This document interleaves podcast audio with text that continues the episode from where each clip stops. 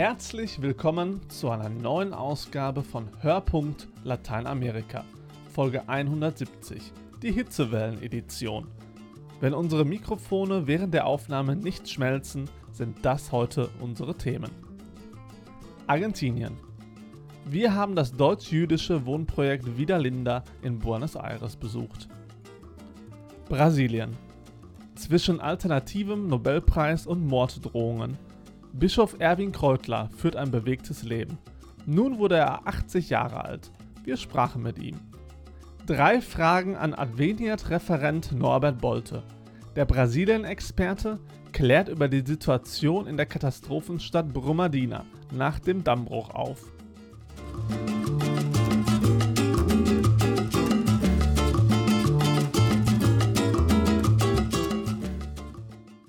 Vida Linda in Argentiniens Hauptstadt Buenos Aires ist eine Art Alters-WG, die vor rund 50 Jahren gegründet wurde. Deutsche Juden, die nach Buenos Aires geflüchtet waren, gründeten das Wohnheim. Sie wollten gemeinsam alt werden. In den Anfängen der Vida Linda galt noch, die Bewohner mussten deutsche Juden sein und die deutsche Sprache beherrschen. Inzwischen haben sich die Regeln geändert. Sandra Weiß besuchte für uns die WG in Buenos Aires. Ein 60er-Jahre-Hochhaus in Belgrano, einem Stadtteil der argentinischen Hauptstadt Buenos Aires. Wer durch die verspiegelte Eingangstür getreten ist und sich beim Portier angemeldet hat, merkt, dass dies kein gewöhnliches Wohngebäude ist, in dem Nachbarn anonym nebeneinander herleben. Durch eine Glasfront fällt der Blick in den sonnigen Garten, wo ein paar Hausbewohner auf Bänken sitzen und plaudern. Und im Erdgeschoss sitzt eine Gruppe älterer Herrschaften um einen Tisch herum und spielt Karten. Einer von ihnen, der 87-jährige Ralf Nissensohn. Wir haben hier viele, vielen Kontakt mit Menschen, sind nie alleine. Und wenn man alleine sein will, kann man das auch. Man braucht nicht an den verschiedenen Aktivitäten teilnehmen. Das Wohnprojekt nennt sich Vida Linda, das bedeutet schönes Leben. Ein Wortspiel, denn das Gebäude befindet sich in der Calle Vidal, der Vidalstraße. Vida Linda ist eine Art Alters-WG, die vor gut 50 Jahren gegründet wurde, lange bevor diese Wohnform in Mode kam. Es waren Deutsche nach Argentinien eingewanderte Juden, die gemeinsam alt werden wollten, alle in einem Gebäude, jeder in seiner eigenen Wohnung. Gisela Brunnehild, eine lebendige, temperamentvolle Frau, lebt im 15. Stock von Widerlinda. Sie erzählt von den Anfängen. Meine Mutter war die erste Generation. Die Grundidee war eine Gruppe von Deutschen, denn am Anfang musste man deutscher Jude sein, um hierher zu kommen. Die Muttersprache zu sprechen wieder. Denn es war für alle, auch für meine Mutter, Spanisch sprach sie zwar, aber schlecht, denn sie war schon über 50. Dann lernt man keine Sprache mehr. Über 50 war die Mutter, als sie 1936 das nationalsozialistische Deutschland verließ und mit der zwölfjährigen Tochter Gisela nach Buenos Aires kam. Die Familie stammte aus Mannheim. Der ältere Bruder hatte es schon vorher nach Argentinien geschafft und der Vater, von Giselas Mutter geschieden, folgte einige Jahre später nach.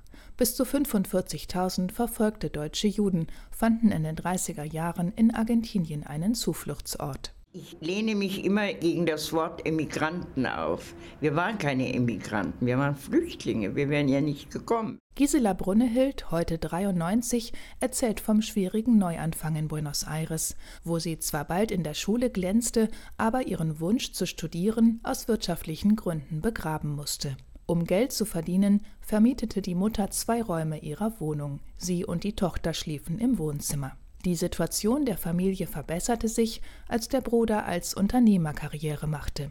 Er war es auch, der Ende der 60er Jahre, als das Hochhaus in der Vidalstraße gebaut wurde, für die Mutter in dem deutsch-jüdischen Wohnprojekt eine Wohnung kaufte. Heute ist es ganz argentinisch geworden, ganz argentinisch und ganz anders. Gisela Brunnehild muss es wissen. Sie hat die Wohnung ihrer Mutter geerbt und lebt seit 1989 in Widerlinda. Allerdings nur sechs Monate im Jahr, den Rest verbringt sie in Genf, wo sie ein ganzes Berufsleben bei der UNO verbracht hat. Geändert hat sich in Widerlinda, dass dort nur noch wenige deutschstämmige Juden leben. Zuerst zogen Menschen ohne deutschen Background ein, und vor kurzem hat der Genossenschaftsverein, der das Gebäude verwaltet, die Hausgemeinschaft auch für nichtjüdische Argentinier geöffnet. Der Grund, Wiederlinda hatte mit sinkenden Bewohnerzahlen zu kämpfen. Vor fünf Jahren stand mehr als ein Drittel der gut 100 Wohnungen leer. Es war keine andere ökonomische Möglichkeit. Deutsche Juden gibt es nicht mehr. Von anderer Abstammung Juden haben sich nicht interessiert. Und da hat man Propaganda gemacht für diese Institution und haben sich Andersgläubige beworben. Und in allgemein sind wir sehr zufrieden. Hausbewohner Ralf Nissensohn und seine Frau sind das letzte deutsch-jüdische Ehepaar in Wiederlinda. Nissensohn, ruhig und nachdenklich, ist gebürtiger Hamburger. Er war sechs, als er mit seinen Eltern und seinem Bruder nach Buenos Aires kam. Für Kinder ist es immer leicht, sich einzuleben. Damals konnte man auch auf der Straße spielen. Heutzutage ist das nicht mehr möglich. Und da hat man sich Freunde gemacht. Also war es sehr leicht. Für unsere Eltern war es sehr schwer. Mein Vater hat erst als Bauarbeiter gearbeitet im Bau der Untergrundbahn. Und da hat er sich die Füße verbrannt mit dem Zement. Da musste aufhören. Die Eltern fanden eine kleine Wohnung, in der sie keine Miete zahlen mussten, aber für den Besitzer kochten und wuschen und seinen Laden sauber hielten. Später bauten und verkauften sie Nähkästen und hielten die Familie so über Wasser. Die Mutter habe kein Spanisch gelernt, erinnert sich Nissensohn, sie sei kaum aus dem Haus gegangen. Zu Hause wurde gegessen wie in der Heimat, aus der sie vertrieben worden waren. Es gab Sauerkraut oder Apfelkuchen. Ralf Nissensohn besuchte die Industrieschule und arbeitete später in einer Firma für Kunststoffartikel, für die er oft zu Messen nach Deutschland flog. Auch privat reiste er mehrfach in die alte Heimat. Und immer zog es ihn an die Elbe, zurück in seine Geburtsstadt. Für mich ist Hamburg die schönste Stadt. Schöner als Buenos Aires? Ich habe mein Herz für Hamburg. Ralf Nissensohn liegt viel an Deutschland, trotz allem, was passiert ist, sagt er. In Hamburg suchte er vergeblich die Synagoge am Bornplatz. Die Nazis hatten sie in der Pogromnacht im November 1938 verwüstet und im Jahr darauf abgerissen. Die Talmud-Torah-Schule, die Ralf Nissensohn als Kind besuchte, hat er dagegen wiedergefunden. Bei der Spurensuche begleitete ihn seine Familie. Das war ihm wichtig. An diesem Nachmittag trifft sich in Wiederlinda der Literaturkreis. In der Bibliothek im Erdgeschoss sitzen sechs Frauen mit ihrer Lehrerin im Kreis und lesen sich Kurzgeschichten vor, die sie selbst verfasst haben, auf Spanisch. In den Regalen stehen spanisch- und deutschsprachige Bücher. Raquel Braun ist für die Bibliothek zuständig. Außerdem organisiert sie für die Hausgemeinschaft Kulturveranstaltungen. Mit ihren 74 Jahren gehört sie zu den jüngsten Bewohnern von Wiederlinda. Vor zwölf Jahren hat sie sich in dem Hochhaus eine Wohnung gekauft. Da es gegründet worden ist von deutschen Juden und ich bin abstammig, kannte ich ein paar Leute und die ich nicht kannte, kannte ich so um die Ecke, ja. Wenn ich Lust habe, bin ich unter Leuten und wenn ich keine Lust habe, sage ich Guten Tag und ciao, bin ich weg, verstehst du? Wie ihre Nachbarn schätzt Raquel Braun an Wiederlinda, dass das Haus kein Altersheim ist und jeder seine Unabhängigkeit behält. Falls die Bewohner allerdings pflegebedürftig werden, müssen sie entweder selbst eine Hilfskraft engagieren oder in ein Altersheim umziehen. Raquel Brauns Eltern retteten sich während der Nazizeit aus Deutschland über Schweden, Russland und Japan nach Argentinien. Ihre Tante überlebte die Shoah nicht. Aber Raquel Braun, in Buenos Aires geboren, hat sich immer für Deutschland interessiert. Zweimal hat sie dort gelebt. Eine für sie im Großen und Ganzen positive Erfahrung. Ich glaube, ich bin kontaktfreudig. Also ich kannte viele Leute. Was mich wirklich gestört hat, weil das nicht die Sonne da war. Ne? Zurück in der 15. Etage in der lichtdurchfluteten Wohnung von Gisela Brunnehild mit Blick über die Dächer der argentinischen Hauptstadt. Noch genießt die aktive 93-Jährige das Pendeln zwischen den beiden Polen ihres Lebens, Buenos Aires und Genf. Aber sollte ihr das irgendwann schwerfallen, wird sich Gisela Brunnehild ganz für ein Leben in Argentinien und in Wiederlinda entscheiden. Ich fühle mich hier sehr wohl. Ich liebe Argentinien und die Menschen liebe ich, denn sie sind sehr solidarisch, sehr warmherzig und abgesehen von aller Korruption und so weiter. Aber der Durchschnitt der Menschen ist, habe ich sehr gern.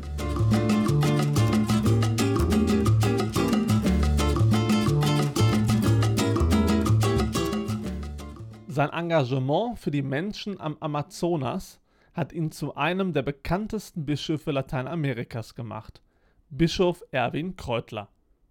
Der gebürtige Österreicher lebt seit Jahrzehnten in Brasilien, wo er sich auch immer wieder mit den Reichen und Mächtigen anlegt. Das hat ihm den alternativen Nobelpreis eingebracht, aber auch viele Morddrohungen. Denn sich für die Ärmsten einzusetzen und denen eine Stimme zu geben, die nicht gehört werden, ist vielen unbequem. Nun ist der streitbare Bischof 80 geworden. Längst ist er emeritiert. Aber tatenlos ist er deswegen kein bisschen. Ina Rotschat vom Domradio mit einem Porträt. Ich habe immer das so verstanden, wenn ich Bischof bin, bin ich verantwortlich auch für die anderen. Und wenn ich weiß, dass es dem Volk schlecht geht, dann kann ich als Bischof nicht die Fußballschuhe an den Nagel hängen, wie man in Brasilien sagt. Für Bischof Erwin Kreutler war es immer die wichtigste Aufgabe, nah bei den Menschen zu sein. Seit über 50 Jahren lebt der gebürtige Österreicher jetzt schon in Brasilien. Bis 2015 war er Bischof des Bistums Xingu und immer hat er die Sorgen und Nöte der Menschen dort geteilt. Fria, cristalina, mergulho em pernas pro ar. Es sind industrielle Großprojekte, die Mensch und Natur in Amazonien bedrohen. Staudämme, die die angestammte Landbevölkerung verdrängen und ihnen ihre Existenzgrundlage rauben die Agrarindustrie für die riesenhafte Flächen Regenwald verschwinden, jeden Tag unwiederbringlich und mit ihnen der Lebensraum für Hunderttausende Indigene. Seit Jahrzehnten kämpft Kreutler für die Rechte der Ureinwohner und der Landlosen in der Region. Wenn ich mich für die Indios einsetze oder für die benachteiligte Bevölkerung einsetze, dann bin ich gegen Interessen von verschiedenen äh, Großgrundbesitzern, Bergwerksgesellschaften, Goldgräbern, Holzhändlern, die wollen das nicht. Dieser Widerstand hat Erwin Kreutler nicht nur den alternativen Nobelpreis eingebracht, sondern auch zahlreiche Morddrohungen. Den Reichen und Mächtigen im Land ist er ein Dorn im Auge, gestört hat ihn das nie. Aber dass mit Jair Bolsonaro in Brasilien nun ein Mann Präsident ist, der die Rechte von Mensch und Umwelt verhöhnt und Amazonien für multinationale Bergbau- und Holzkonzerne freigeben will, schmerzt ihn schon sehr. Doch aufgeben kommt für ihn nicht in Frage. Ich bin absolut überzeugt davon, dass das meine, meine Sendung ist und würde nie im Leben daran denken, jetzt das Handtuch zu werfen, weil es da drei, vier Mafiose gibt, die mir nach dem Leben trachten. Schon vor 30 Jahren machten er und seine Mitbrüder auf die bedrohte Schöpfung aufmerksam. In der katholischen Kirche war das lange Zeit ein Randthema. Dass es Papst Franziskus mit seiner Enzyklika Laudato Si 2015 in den Fokus rückte, ist für Kreutler ein gewaltiger Schritt. Wir sind sehr, sehr dankbar dafür, weil wir uns früher immer so eingesetzt haben und manche haben gesagt, das ist äh, euer Café oder hat gesagt, das ist eine Nebensache. Heute ist es innerkirchlich keine Nebensache mehr. Es war Erwin Kreutler, den der Papst um Rat fragte, als er Laudato Si schrieb. Und er bereitet auch die Amazonas-Synode im Oktober mit vor. Dann kommen Bischöfe aus der ganzen Welt in Rom zusammen, um über neue Wege für die Kirche zu beraten. Ein Blick nach Amazonien lohnt da in vielerlei Hinsicht. Priestermangel ist vor allem in den entlegenen Regionen dort schon lange Realität und auch die Suche nach Lösungen. Das ist ein Thema des Treffens, aber eben auch die bedrohte Schöpfung. Wir können heute nicht mehr sagen, das geht uns nichts an mit der Erderwärmung und das hat mit Amazonien zu tun. Und das wird nicht vor der deutschen Staatsgrenze Halt machen. Eigentlich könnte sich Erwin Kreutler schon längst zur Ruhe setzen, doch ans Aufhören denkt er überhaupt nicht. Und auch eine Rückkehr ins bequeme Europa als Rentner kann sich der Amazonasbischof so gar nicht vorstellen. Man fragt mich immer, wo ist eine Heimat? Heimat ist immer dort, wo man geliebt wird und lieben darf. Und das ist für mich Brasilien. Ich kann mir absolut nicht vorstellen, dass ich einmal ins Flugzeug sitze und dann die letzte Schleife über Altamira und den Xingu drehe und dann sagen, das war's. Das kann ich mir nicht vorstellen. Ich glaube, da kriege ich einen Herzinfarkt.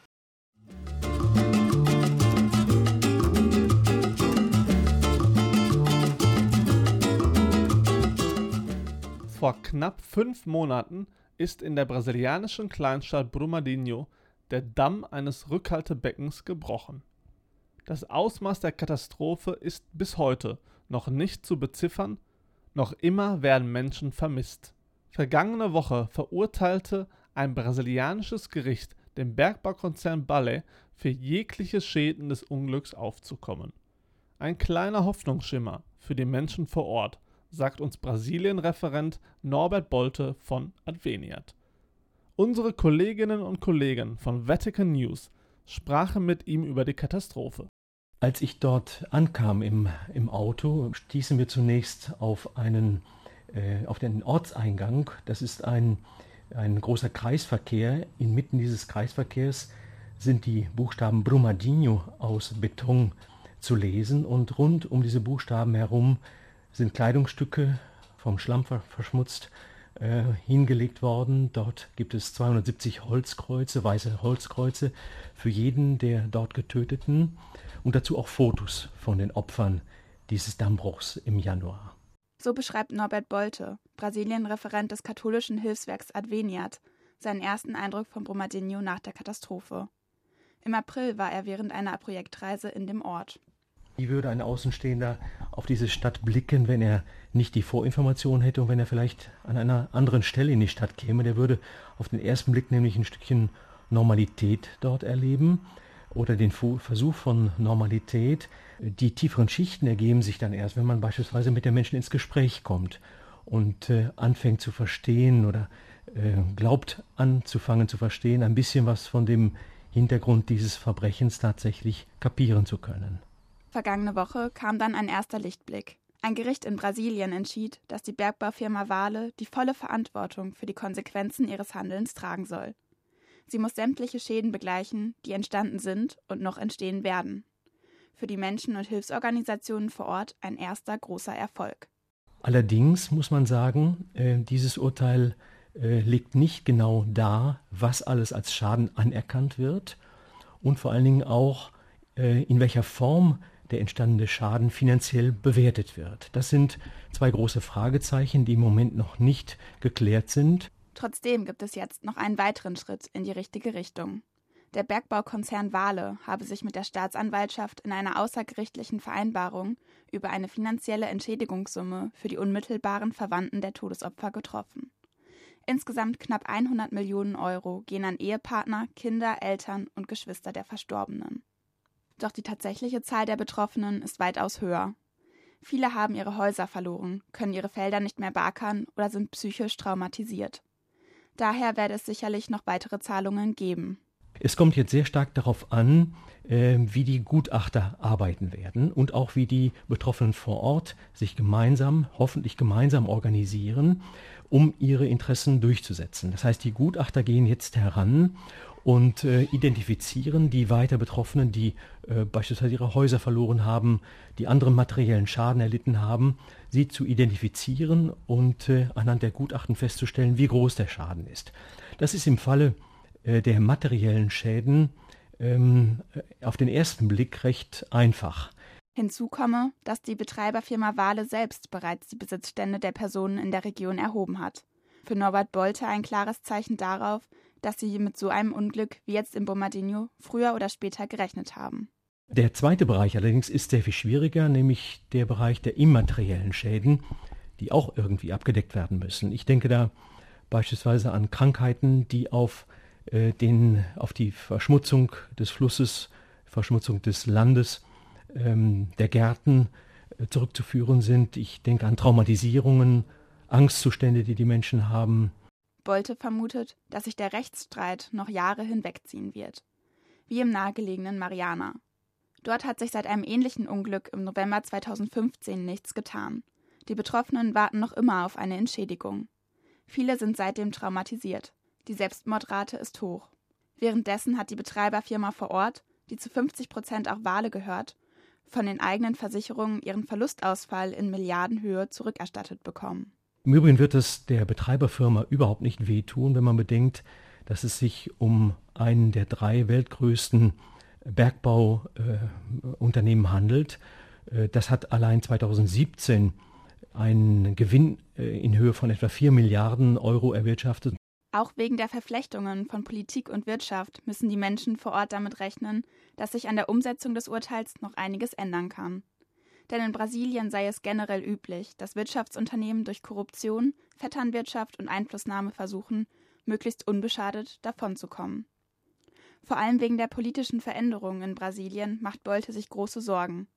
Dabei bezieht er sich besonders auf die Wahl des rechtsextremen Präsidenten Jair Bolsonaro, der mit seiner Regierung das Land regelrecht kolonialisiert. Besonders im Amazonasraum wird rücksichtslos ähm, abgebaut. Äh, der Raum wird ausgebeutet, um seine Bodenschätze ausgebeutet, im Blick auf eine Gewinnmaximierung. Und wir hoffen, dass, äh, dass äh, diese Entwicklung äh, beispielsweise durch die äh, Amazonas-Synode im Herbst diesen Jahres äh, thematisch in den Vordergrund gestellt wird und dass ein größeres Bewusstsein dafür in einer größeren Öffentlichkeit entsteht, was dort angerichtet wird. Die Angst der Menschen vor einer weiteren Katastrophe ist allgegenwärtig. Denn viele weitere Dämme weisen ebenfalls riskante Baumängel auf. Im Brumadinho selbst engagieren sich jeden Tag viele Menschen von Hilfsorganisationen oder Vereinen ehrenamtlich, um den Menschen ein Stück ihres Alltags wiederzugeben. Wird aber versucht, auch konkret einzugehen auf eine tiefe Traumatisierung, die dort herrscht seit dem Dammbruch vor knapp fünf Monaten. Äh, man äh, hat Selbsthilfegruppen gegründet, man versucht die Kinder zu beschäftigen. Als ich da war, gab es eine Gruppe von sogenannten Clowns ohne Grenzen. Das ist so eine ähnliche Organisation wie Ärzte ohne Grenzen, die versuchen mit Aufführungen den Kindern ein Stück Alltag zu geben, zurückzugeben, den sie unter dem Eindruck des Dammbruchs und seiner Folgen verloren haben. Es ist eine große Verunsicherung da und die Menschen äh, fragen, äh, was ist der Preis dieser Verunsicherung? Und dieser Preis der Verunsicherung, der wird sich äh, sicherlich nicht durch eine Entschädigung irgendwie bezahlt, bezahlbar machen. Die Verunsicherung der Menschen komme aber vor allem durch den Mangel an Informationen zustande.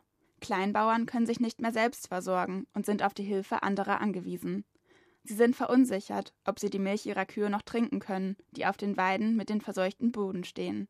Wann sich die Umwelt wieder von den katastrophalen Schäden erholt, sei laut Bolte zu diesem Zeitpunkt überhaupt noch nicht absehbar. Doch vor allem das Beispiel Brumadinho zeige für Bolte, wie eng wir hier in Deutschland mit den Ereignissen und mit dem Verbrechen von Brumadinho verknüpft sind. Doch vor allem das Beispiel Brumadinho zeige für Bolte, wie eng wir hier in Deutschland mit den Ereignissen und mit dem Verbrechen von Brumadinho verknüpft sind.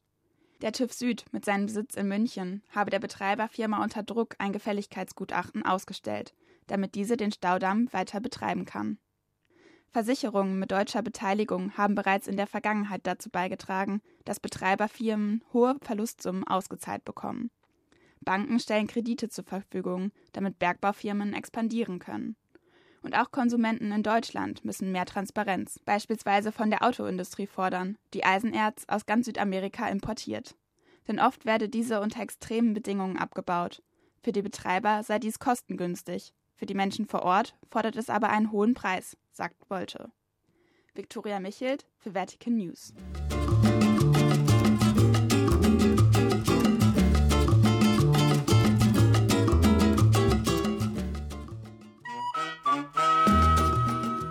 Das war's dann auch schon wieder für diese Woche. Ich bedanke mich bei Sandra Weiß, Ina Rotscheid und dem Team von Vatican News. Mein Name ist André Wilepski, die Mikrofone haben gehalten und deswegen bis zum nächsten Mal.